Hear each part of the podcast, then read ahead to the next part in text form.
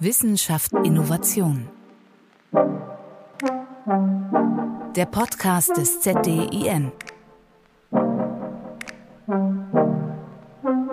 Herzlich willkommen zur neunten Folge des ZDIN Podcasts Wissenschaft Innovation. Mein Name ist Katharina Gulaikow und ich freue mich auf ein spannendes Gespräch heute mit Dr. Sergei Zer und Jan Schönmarkers. Dr. Zer ist Informatiker, seit kurzem IT-Architekt an der Rheinischen Friedrich-Wilhelms-Universität Bonn. Zuvor war Dr. Zer Koordinator am Zukunftslabor Gesellschaft und Arbeit und hat dieses maßgeblich mit aufgebaut. Schönen guten Tag, Dr. Zer. Guten Tag, Frau Gulaikow. Und Jan Schönmarkers ist Sozialwissenschaftler, Gründer und Geschäftsführer beim Oldenburger Big Data Analyst Hase und Igel und assoziierter Partner des Zukunftslabors Gesellschaft und Arbeit. Schön, dass Sie auch dabei sind. Moin. Moin, moin. Wir wollen uns ja heute mal intensiv über Daten austauschen. Konkret lautet unser Thema Zuverlässigkeit von Daten, warum wir nicht alles glauben dürfen. Und bevor wir da genauer drauf eingehen, wollen wir uns erstmal das Thema Daten an sich anschauen. Daten und Datenschutz. Und spätestens seit der DSGVO, Datenschutzgrundverordnung von 2018, ist das Thema Daten ja ein sehr präsentes Thema geworden, auch im privaten Alltag der Menschen. Also gehe ich zum Beispiel auf eine Website, muss ich als erstes immer Datenschutzeinstellungen akzeptieren oder eben nicht. Regelmäßig gehen Aufschreie wegen Datensicherheit durch die Gesellschaft, gerade in Deutschland. Und gleichzeitig benutzen knapp 80 Prozent aller deutschen Internetnutzer WhatsApp. Herr Schönmarkers, warum sind Daten denn eigentlich so wichtig und so kontrovers diskutiert? Letztendlich sind Daten der Treibstoff unserer Zeit, nicht nur in der Wirtschaft, Wirtschaft, sondern auch äh, in der Gesellschaft mehr und mehr. Wir hatten über die weitesten Teile der Geschichte die Situation, dass Daten rar waren, teuer, schwer zu bekommen, nur selten aktualisiert.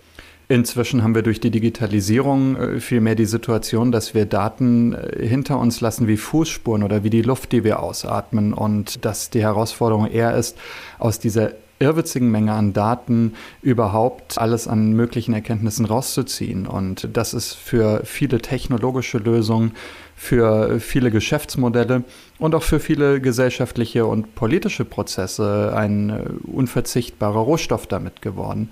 Und wie das immer so ist bei jedem unverzichtbaren Rohstoff, ob Öl, Wasser oder Daten, äh, gibt es natürlich den Streit drumherum. Wer darf darauf in welchem Umfang zugreifen? Wer darf damit wie viel Geld verdienen? Und wem gehört eigentlich das, was ich mit jedem Atemzug an Daten ausatme? Herr Zer, Sie beschäftigen sich ja schon sehr lange mit dem Thema Daten. Sie haben unter anderem im Bereich datenschutzorientierte Suche in sozialen Internetanwendungen promoviert. Welche Bedeutung, wir haben schon gehört, Daten sind groß und viel, haben Sie denn inzwischen, also die Daten für die Wissenschaft? Nicht inzwischen, aber schon immer eigentlich haben die Daten eine wesentliche Grundlage für die Wissenschaft gebildet. Also die Daten können Theorien bestätigen oder widerlegen. Eigentlich können wir das nur mit den Daten machen.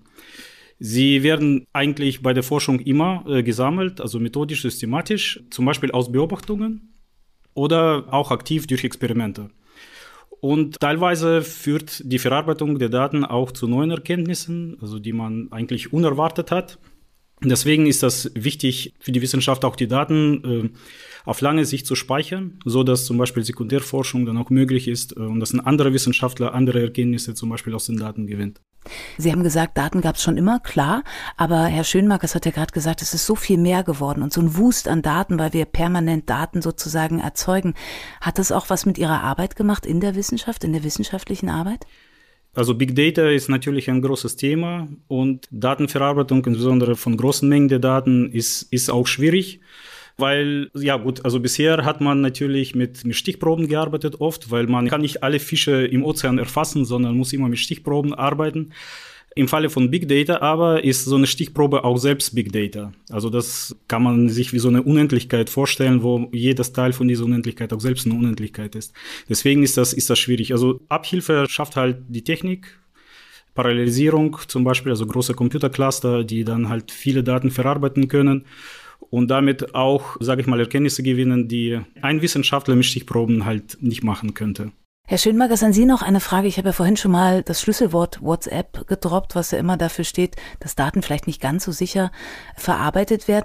Ist es eigentlich ganz gut, dass wir Endverbraucherinnen und Endverbraucher regelmäßig ein bisschen schlampig mit unseren Daten umgehen, damit sie halt zur Verfügung stehen? Die Frage ist immer gut für wen. Also für Unternehmen, die auf diese Daten zugreifen, um damit für andere Unternehmen und äh, manchmal auch für die Endverbraucher Wert zu schöpfen, wie uns, ist das natürlich gut.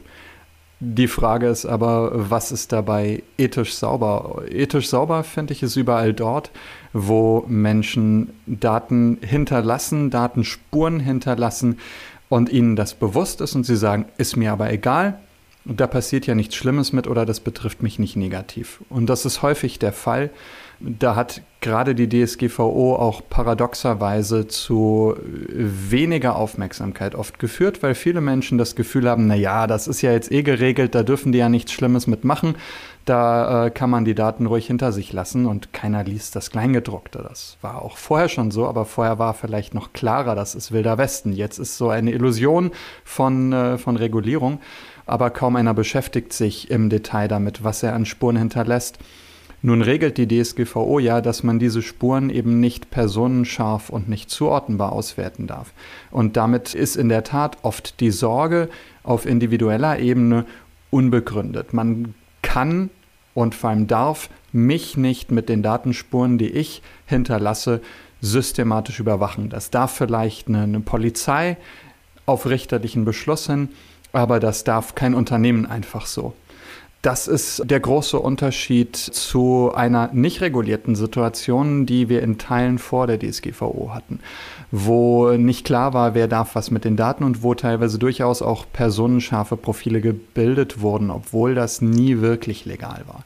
Wenn ich jetzt weiß, es werden einfach meine Fußspuren, das ist ein guter Vergleich, meine Fußspuren, die ich hinterlasse, wenn ich durch die Stadt laufe, oder die Luft, die ich ausatme, systematisch erfasst durch Leute, die die Fußspuren fotografieren, um zu schauen, wo laufen die Menschen lang oder durch Stationen für Luftmessung, habe ich damit ja erstmal auch kein Problem, weil keiner zuordnen kann, dass ich das war und weil man mir damit nicht in meine Privatsphäre geht. Und so ähnlich ist es bei einem ähm, Großteil der Big Data Quellen auch. Das ist erstmal so von der Datenerhebung aus meiner Sicht ethisch nicht sonderlich heikel, insbesondere nicht, wenn den Menschen auch bewusst ist, dass sie da Spuren hinterlassen. Wenn sie aber sagen, ja, kann mir ja egal sein, die dürfen damit ja nicht mich persönlich verfolgen oder die wissen noch nicht mal, welche dieser Spuren meine war. Das führt eben auch zu einer gewissen Gelassenheit bei den meisten äh, Verbrauchern und vielen Unternehmen.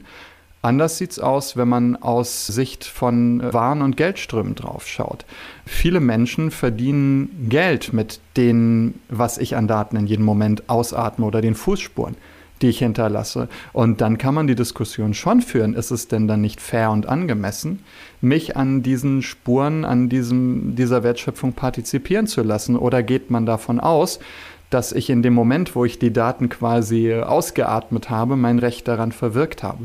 Und das ist noch nicht sauber geregelt. Dafür gibt es sowas wie eine E-Privacy-Verordnung, in der das perspektivisch geregelt werden soll, die aber auch noch nicht auf EU-Ebene fertig verhandelt und beschlossen ist. Das wird aber immer ein kontroverses Thema bleiben. Also zwei ethische Sachen. Das eine ist, kann man mit den Daten irgendwas Schlimmes machen und überwachen? Da würde ich sagen, können wir in Europa verhältnismäßig gelassen sein nie absolut. Wachsamkeit lohnt sich immer, aber da ist schon einiges gut geregelt und die meisten machen sich da keine großen Sorgen und sind auch deswegen freigebig mit den Daten. Das andere ist aber eben die Frage, es werden damit Milliarden äh, Gewinne generiert das ist was anderes. Das heißt, auf Daten sind das neue Öl, aber das ist in dem Fall wirklich ein sehr schlechter Vergleich. Denn um an Öl zu kommen, braucht man hohe Investitionen, eine Menge Know-how. Das muss man sich richtig verdienen. Das bohrt man aus dem Boden raus und pumpt man aus dem Boden raus. Daten schenken einem quasi, Leute spülen einem die Menschen vor die Füße. Man liest die einfach auf und dann verdient man selber das Geld dran. Und die Diskussion, die wird sicher nicht weniger werden, wie diese Gewinne fair zu attribuieren sind, auch auf die Menschen, die die Daten zur Verfügung stellen. Ja, und man muss sich natürlich angucken, das haben Sie beide getan, was mit diesen Daten auch passiert. In unserer Folge geht es ja auch um Daten, auf deren Grundlage eben Entscheidungen getroffen werden.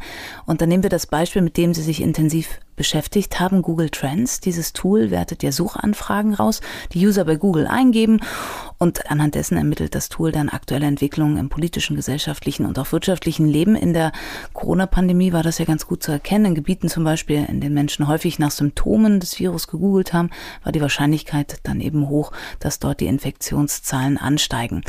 Daraufhin wurden auch Maßnahmen für diese Gebiete umgesetzt. Also alles hängt miteinander zusammen. Herr Schönmerker, Sie haben sich Google Trends lange angeschaut und dann war relativ schnell klar, mh, hm, irgendwas läuft da nicht richtig. Was ist Ihnen aufgefallen?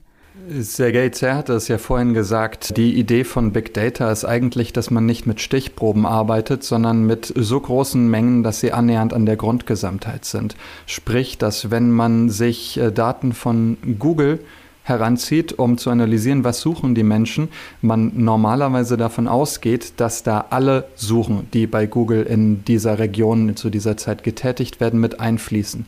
Oder wenn daraus eine Stichprobe gezogen wird, die zumindest so groß ist, dass sie repräsentativ ist. Wir haben auch in diversen Projekten mit Google Trends Daten gearbeitet und tun das auch weiterhin, weil wir inzwischen wissen, wie man die Fehler darin auch bewerten muss und teilweise korrigieren kann.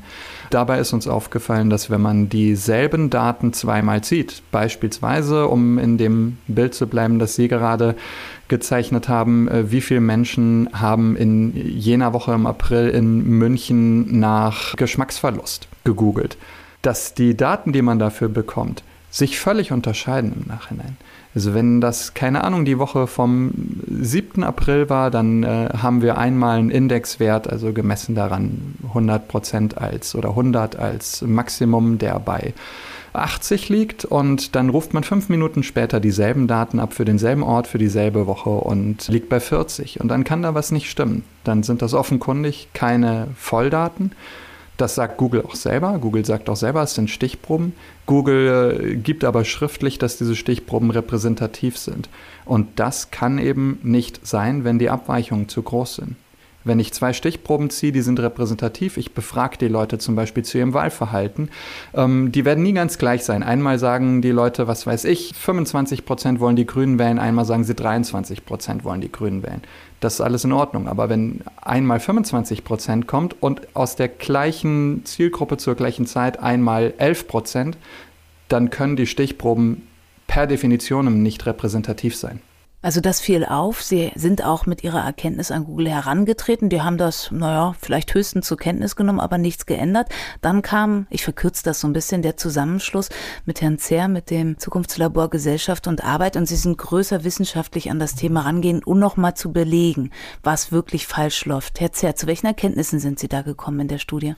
Also das Problem eigentlich, was wir gesehen haben, ist, dass der Benutzer zwar Zahlen bekommt von Google, aber gar nicht weiß, ob die Ergebnisse äh, jetzt genau sind oder nicht. Man konnte sich also nicht sicher sein, ob man jetzt wirklich die richtigen oder nur eventuelle Ergebnisse kriegt. Das kam raus?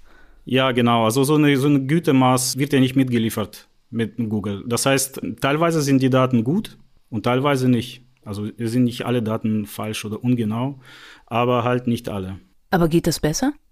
Also haben Sie auch sich damit, geht doch an Sie beide die Frage gern, haben Sie sich auch damit beschäftigt, wie man es besser machen könnte? Oder ging es rein darum aufzudecken, hey, was ihr da macht und als wahr ausgebt, ist nicht so, so wahr, wie ihr vorgibt zu sein? Na gut, also man kann hier ein bisschen spekulieren. Also natürlich weiß Google, welche Datenmenge es sich handelt, an, an der die Ergebnisse produziert werden.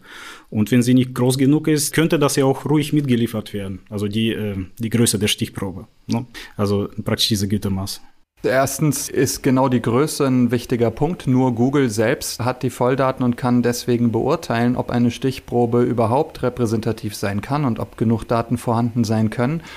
Zu äh, schriftlich zu geben, dass die Stichproben repräsentativ sind, wenn man es selber gar nicht nachhalten kann, ist nicht seriös und es ist einfach nur Good Practice, noch nicht mal Best Practice, sondern eher normal in äh, der Data Science überhaupt im Umgang mit Daten, auch in der Marktforschung, Gütemaße mitzuliefern, mit denen der, der mit den Daten umgeht, auch beurteilen kann, wie sicher oder wie spekulativ das jetzt ist, was er angezeigt kriegt. Das kann man mit Maßen für Varianzaufklärung machen, mit Maßen für, für Repräsentativität.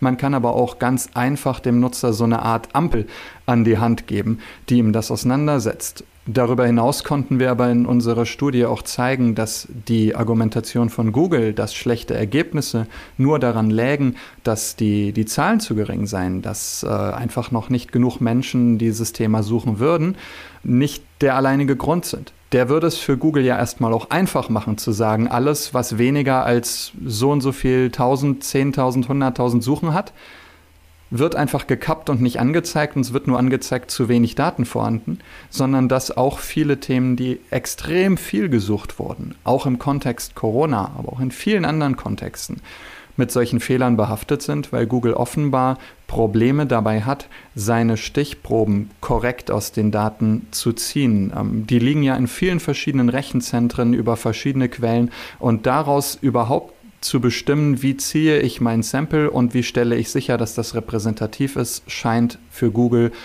schwierig zu sein. Das betrifft mindestens 30 Prozent aller Daten, die man dort angezeigt kriegt. Und äh, wenn ich aber vorher nicht weiß, von dem, was ich jetzt angezeigt kriege, ich habe ein Drittel oder mehr Risiko, dass das Murks ist. Ähm, ich weiß aber nicht, ob ich jetzt zu den glücklichen Zweidritteln gehöre oder nicht. Und ich kann auch nicht nach einfachen Heuristiken gehen, wie zum Beispiel, ja, das haben jetzt genug Leute gesucht, das wird schon stimmen. Dann sehe ich das sehr kritisch. Dann darf man entweder nicht behaupten, dass das äh, einigermaßen zuverlässig und repräsentativ ist, oder man muss dem Kunden, wenn man sagt, der Nutzer hat das Risiko, irgendwas an der Hand geben und wenn es so eine einfache Ampel ist, mit der er beurteilen kann, wie zuversichtlich sind wir uns eigentlich, dass das, was wir hier sagen, stimmt. Das machen wir bei Hase und Igel zum Beispiel bei jedem Projekt. Wir geben immer, wenn wir Prognosen oder ähnliches angeben, dazu Gütekriterien an, die jetzt ein Data Scientist, ein Experte beurteilen kann, aber eben auch ganz einfach so ein Peil für den Kunden mit, keine Ahnung, Bauzäunen oder Ampeln. Wie sicher sind wir uns hier eigentlich? Und gerade wenn man in Trendanalysen oder Prognosen geht, gehört das dazu, denn da gibt es nie Gewissheit. Da gibt es immer nur Wahrscheinlichkeiten. Und wenn man weiß, man strapaziert jetzt die Wahrscheinlichkeiten ein bisschen stärker, dann gehört das zur Wahrheit dazu, das auch zu sagen. Da ist ja auch keine Schande drin. Weil ja auch wichtig ist, weil ja auch Entscheidungen getroffen werden aufgrund dieser Datenlage. Jetzt haben Sie das alles analysiert und herausgefunden. Welchen Gewinn haben wir dadurch? Ist Google Trends jetzt zum Beispiel, wenn wir bei dem Beispiel bleiben, besser geworden? Oder ist das zu komplex? Leider nicht bisher so, dass wir das feststellen oder messen könnten. Wir haben gemerkt, dass äh, Google manche Möglichkeiten, Google Trends automatisiert oder teilautomatisiert abzufragen, um damit zum Beispiel die Datenqualität zu überprüfen, zeitweise eingeschränkt hat. Ob das damit zu tun hat oder nicht, ist schwer zu beurteilen. Aber es gab auch Gespräche dann direkt zwischen internationalen Führungskräften von Google und uns, nachdem das groß in den Medien war, wo wir genau diese Fragen gestellt haben. Äh, als Google dann gesagt hat, okay, wir erkennen an, da gibt es Probleme, was macht ihr denn jetzt anders? Und die Antwort ist uns Google bis heute schuldig geblieben. Man muss natürlich auch sehen, dass es ein äh, kostenfreies, äh, sagen wir mal, Werbeprodukt ist. Google Trends, dass da vielleicht nicht die ganz große Ambition herrscht, da vielen die Entwicklung solcher Güterkriterien zu investieren. Das muss dann aber auch jedem, der damit umgeht, klar sein. Und wir haben alleine wirklich zig, wenn nicht sogar hunderte wissenschaftliche Papers gefunden, die sich auf diese Daten verlassen haben, die wegen diesen Stichprobenfehlern nicht wiederholbar, nicht replizierbar waren. Wir haben wichtige Entscheidungen in der Politik zurückverfolgen können, unter anderem auch im Corona-Kontext, bei den Wirtschaftsweisen, in der Strafverfolgung, die diese Daten einbezogen haben. Das war für uns auch der Grund, gemeinsam eben mit den Partnern im ZDIN zu sagen, wir müssen das groß an die Öffentlichkeit bringen, gar nicht um Google-Bashing zu betreiben, sondern wenn Google offenbar nicht gedenkt, das abzustellen, dann muss den Nutzern bewusst sein, dass es da ein Risiko gibt. Das ist kein Grund, Google Trends nicht mehr zu benutzen, aber es ist definitiv ein Grund, vorsichtiger mit den Daten zu sein, genauer hinzuschauen und nicht alles für bare Münze zu nehmen, das man aus irgendeinem Webfrontend zieht.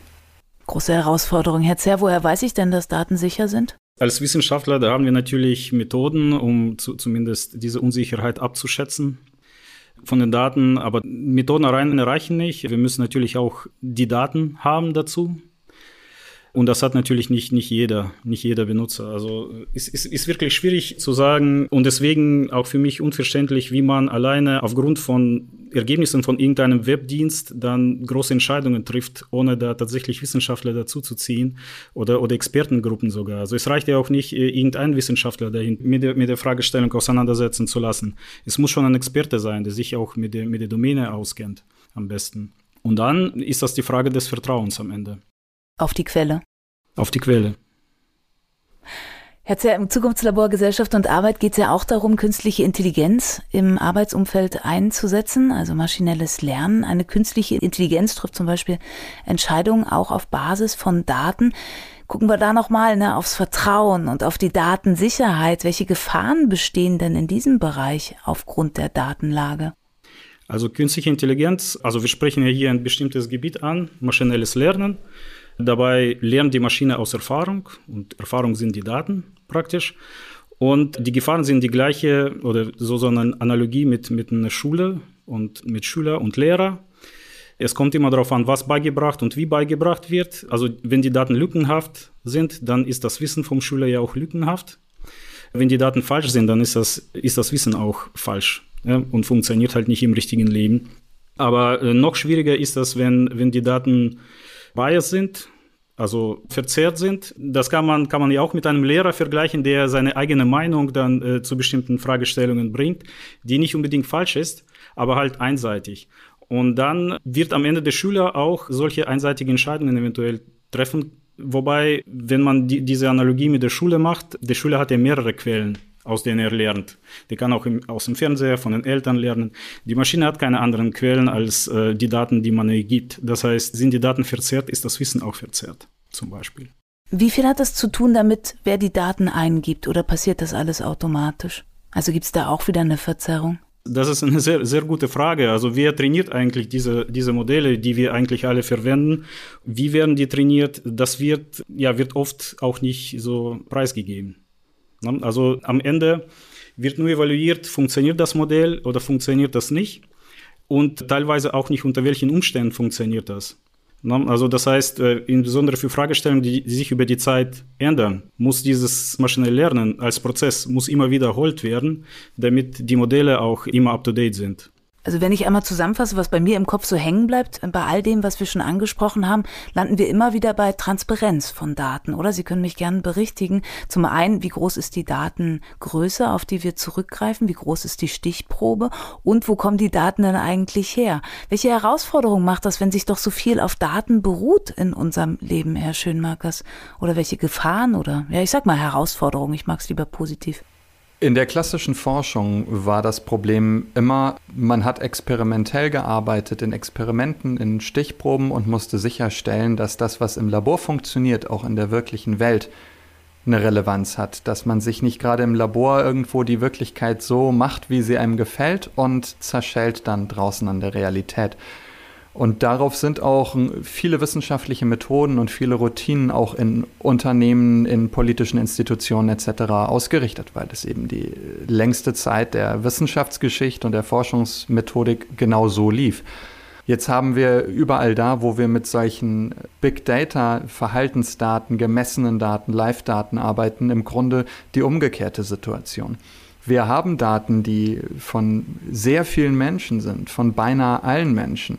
Wir können die aber gar nicht strukturiert oder kontrolliert erheben. Es ist eben kein Labor, in dem wir sicherstellen können, dass Störeinflüsse rausgehalten werden oder dass wir genau kontrollieren, was wie erhoben wird, sondern wir haben diese großen Mengen an Fußspuren oder an, an Atemluft, an ausgeatmeten Daten und müssen beurteilen, geht da alles mit rechten Dingen zu oder ist irgendwo vielleicht auch ein Rechenfehler in der Datenbank. Das setzt erstmal einen hohen Anspruch an äh, die Forscher, die damit arbeiten und auch die, die Entscheider, die damit arbeiten, um ein Gefühl dafür zu haben, kann das gerade plausibel sein, was da reinkommt oder sind da Muster drin, die eine genauere Überprüfung erfordern. Es setzt auf der anderen Seite aber auch voraus, dass man seine Fragen sehr, sehr genau stellt, um sowas überhaupt beurteilen zu können. Wenn man grundsätzlich alles mit Daten in der Theorie beantworten könnte, kann man sich auch so lange einen Wolf rechnen, bis man genau das findet, was man jetzt gerne messen wollte. Wenn man aber das Gegenteil hätte messen wollen, hätte man es vielleicht auch gefunden. Also es ist, erfordert sehr viel mehr Disziplin, nicht alles zu berechnen, was man irgendwo rauf und runter rechnen kann, sondern vorher sich genaue Kriterien festzulegen. Was sind die Fragen, die wir klären wollen? Was wollen wir mit den Daten beantworten, wie müssen die Daten dafür vorliegen. Dann kann man nämlich auch deutlich eher Erwartungen formulieren, mit denen man merkt, das Muster in den Daten erscheint mir komisch. Das kann so sein, dass es in der Realität so ist. Man sollte aber sicherheitshalber prüfen, ob es nicht doch irgendwo ein Fehler ist. Es setzt auch viel mehr damit an Herausforderungen für die Formulierung sauberer Forschungsfragen und für die Sicherstellung eines guten Designs. Man nennt das interne Validität statt externer Validität. Sprich, es geht gar nicht so darum, ob die Daten aussagekräftig sind für das, was im Feld passiert. Die kommen nicht aus dem Feld. Es geht vielmehr darum, habe ich meine Fragen überhaupt sauber gestellt? Denn die Daten, die antworten mir ja nicht mehr. Die sind eh schon da und ich kann denen auch nicht ohne weiteres Rückfragen stellen. Ich führe einen Indizienprozess gehe ich da schon ran, biased oder verzerrt ist genau der richtige Begriff, als ein Richter, der im Kopf sein Urteil schon gefällt hat, dann werde ich das wahrscheinlich auch irgendwie bestätigt kriegen.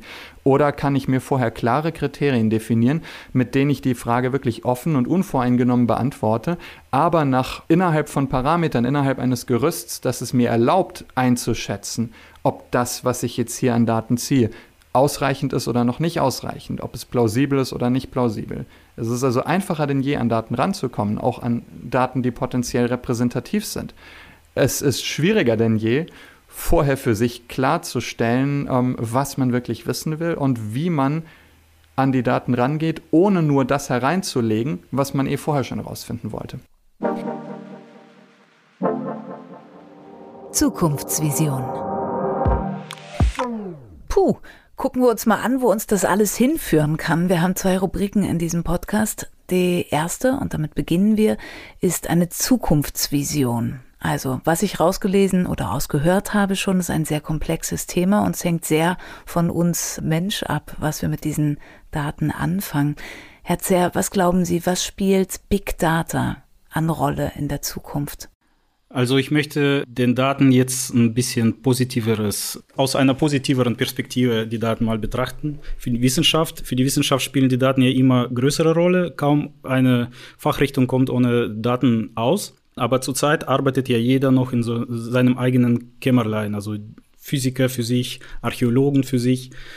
Und schön wäre es, wenn die Daten ja praktisch auch fachübergreifend oder interdisziplinär verwendet werden könnten. Und das ist auch so meine Vision, dass es irgendwann mal passiert und äh, die Maschinen ja praktisch so größere und diverse Datenmengen unter untersuchen könnten und vielleicht eine oder andere Entdeckung auf eigene Faust machen würden.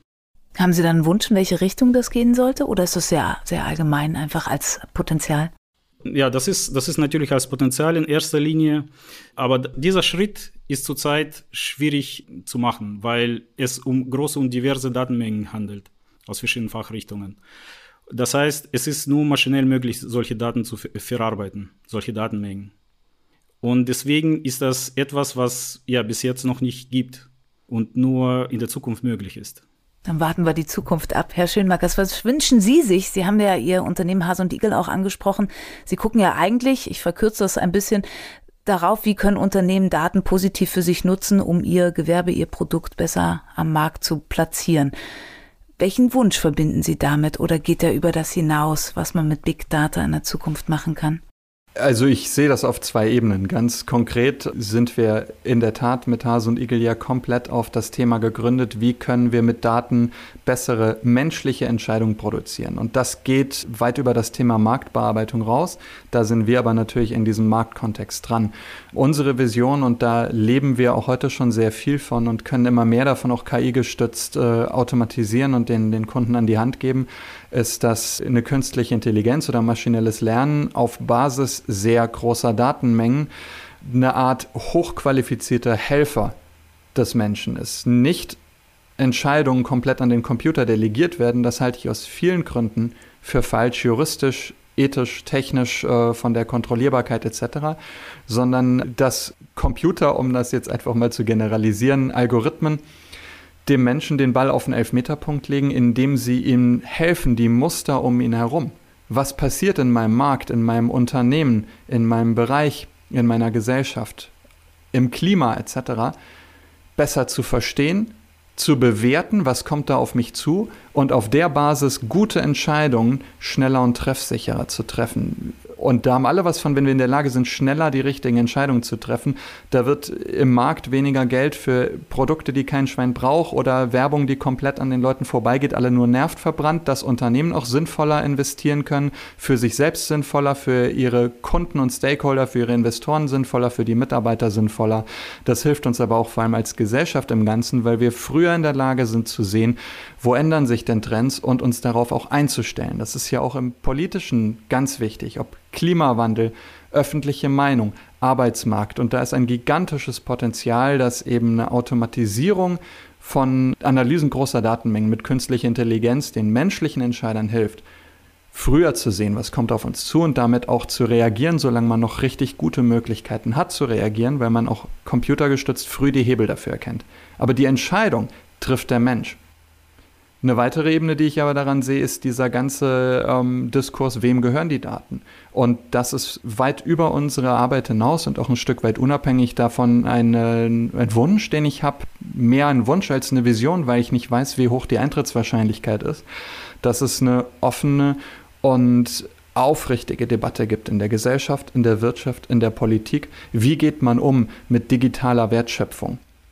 Wenn wir die Daten ausatmen und andere machen damit Milliarden, auch wir verdienen ja gutes Geld damit, mit den Daten, die wir selber ausatmen, die, die andere Menschen ausatmen, dann sollte man beginnen, darüber nachzudenken, hat diese Atemluft einen Preis? Sie ist ja offenbar ein Rohstoff, mit dem man was anfangen kann. Und wenn das dazu führt, dass ein paar wenige gigantische Plattformen im Netz oder im äh, Datenbereich, ein paar wenige Softwareanbieter reicher werden als ganze Länder, während die Menschen, die eigentlich dafür den Rohstoff liefern, in keiner Weise vergütet werden, dann wird das Fliehkräfte in der Gesellschaft verstärken. Dann wird es die, die, die Schere immer weiter auseinandertreiben. Das fliegt uns irgendwann um die Ohren. Da sind Daten mit Sicherheit nicht das führende Problem dabei, aber sie sind ein Teil, weil sie für die Wertschöpfungsketten so wichtig sind. Und wir müssen diesen Diskurs führen, um den Wert von Daten und vor allem, wie man diesen Wert von Daten auch messen und, und verteilen kann. Boah, spannend. Vielen Dank. Ich bin sehr gespannt auf die Zukunft und ein, eine Riesenaufgabe, die da gesellschaftlich vor uns liegt.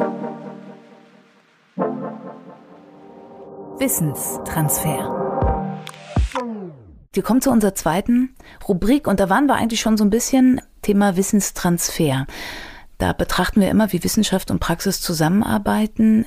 Und da sind wir auch wieder am Markt. Also was kann aus der Wissenschaft am Markt landen? Herr Zerr, was ist aus Ihrer Sicht nötig, um das aus der wissenschaftlichen Erkenntnis auch marktfähige Produkte entstehen zu lassen? Oder ist es gar nicht so relevant? Also als erstes natürlich ist die Motivation auf beiden Seiten, auf der Seite der Wissenschaft und auf der Seite der Wirtschaft nötig, damit praktisch die Technologien abgeholt werden, also die neuen, neuen wissenschaftlichen Erkenntnisse und Technologien abgeholt werden.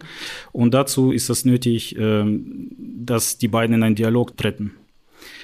Und zum Beispiel das, das Zukunftslabor Gesellschaft und Arbeit ist ja so eine Plattform, wo Wissenschaft und Wirtschaft zusammenkommen kann. Also uns, unsere Kollaboration ist ein gutes Beispiel dazu. Das kann immer weiter ausgebaut werden, natürlich.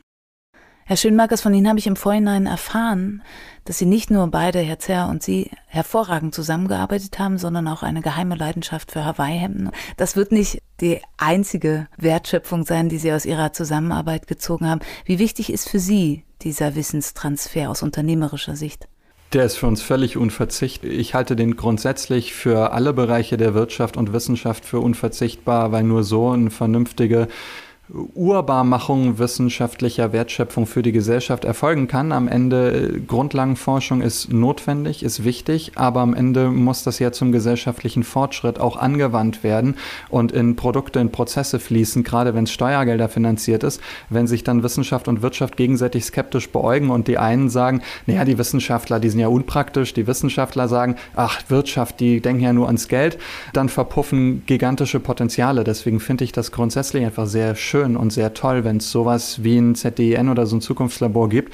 Ich kenne das aus dem angloamerikanischen Raum als viel selbstverständlicher, dieser Transfer. Und da können wir noch viel lernen in Deutschland und da braucht es mehr von sowas, weil wir damit auch einfach kreativer und effizienter die Fortschrittsmöglichkeiten aus der Wissenschaft umsetzen können, so dass sie am Ende bessere Lebensqualität, mehr Jobs etc. bringen. Für uns ist aber auch nochmal eine Sondersituation, weil wir ja ein sehr forschungs- und innovationsgetriebenes Unternehmen sind. Viele Dinge, die wir entwickeln, sind nicht einfach Weiterentwicklung von irgendwas, sondern es sind Dinge, für die gibt es keine Blaupause. Die sind komplett neu, die gab es so vorher nicht an Methoden oder an Tools. Da schauen wir natürlich ganz genau, was passiert in der Wissenschaft, was wird dort in den verschiedensten Disziplinen publiziert, was gibt es für Ideen.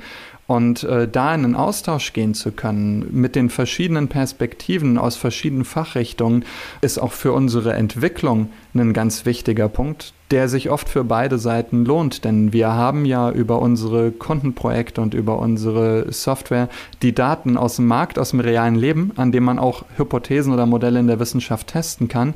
Gleichzeitig sind wir wirklich regelmäßig darauf angewiesen, dass sich so die hellsten Köpfe ihre Köpfe drüber zerbrechen, wie man bestimmte Probleme lösen kann, um das technisch abzubilden oder auch mathematisch. Wir haben oft so komplexe Datenlagen, da brauchst du wirklich Modellierungs-Know-how. Auch dann gibt es Menschen, die beschäftigen sich mit einer ganz bestimmten Art von Zeitreihen. Da gibt es vielleicht dann 50 von in Deutschland. Wahrscheinlich sitzt nicht ausgerechnet einer von denen gerade zufällig bei uns im Unternehmen. Dafür haben wir vielleicht im Unternehmen auch wieder Spezialisten, die es an der Fakultät nicht unbedingt gibt.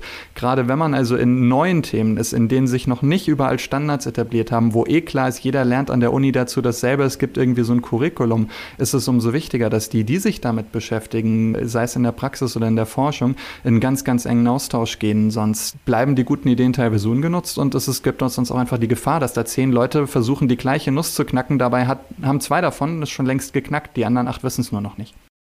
Dann kommen wir zum Schluss doch nochmal zur ultimativen Lobhudelei aufs ZDEN. Herr Zer, Sie haben das Zukunftslabor Gesellschaft und Arbeit mit aufgebaut. Für Sie als Wissenschaftler, warum war diese Arbeit so besonders? Also besonders interessant erstmal und besonders wichtig, weil tatsächlich als Wissenschaftler kommt man äh, eigentlich selten mit Wirtschaft in Berührung. Man arbeitet aber an Problemen, die eventuell interessant sind, auch für die Wirtschaft. Also das heißt, man hat äh, eine Möglichkeit dann seine Kenntnisse zu evaluieren und auch in die reelle Welt zu transferieren, nicht?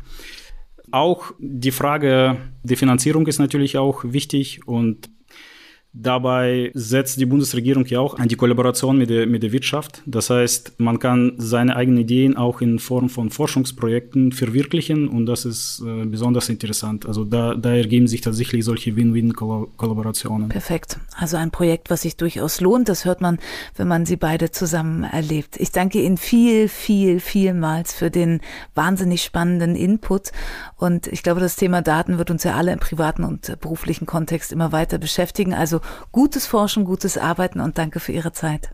Ihnen auch, vielen Dank. Sehr gerne, hat Spaß gemacht. Und in der nächsten Folge von Wissenschaft Innovation geht es dann um das Zukunftslabor Agrar. Darin werde ich mit Dr. Anne-Kathrin Schwab von der Universität Fechter und Landwirt Stefan Tebka über das Thema sprechen. Digitale Daten, da sind wir wieder beim Thema Daten, in der Landwirtschaft. Fluch oder Segen? Kann ich Sie beide nochmal fragen? Sie würden wahrscheinlich eher sagen Segen, ne? Wir wollen positiven Einfluss der Daten hinterlassen, oder? Unbedingt. Also wir haben etliche Projekte auch im Agrarbereich, wenn man sieht, wie zum Beispiel die Bodenbearbeitung flacher stattfinden kann, also man nicht so tief die Felder aufreißen muss, auch mehr Feuchtigkeit im Boden halten kann, gegen die Bodenaustrocknung anwirken kann, indem man einfach die ganzen Landmaschinen mit Sensoren ausstattet, damit die nicht mehr machen, als wirklich nötig ist, dass man Wettervorhersagen mit einbezieht etc. Das sind Möglichkeiten, die ganz unmittelbar auch einen ökologischen Nutzen haben und nicht nur einen wirtschaftlichen. Da wäre man fahrlässig die nicht zu nutzen. So, und dazu dann mehr in der nächsten Folge. Ich danke Ihnen nochmals. Haben Sie es schön. Bis bald. Vielen Dank. Danke sehr. Wissenschaft Innovation. Der Podcast des ZDIN.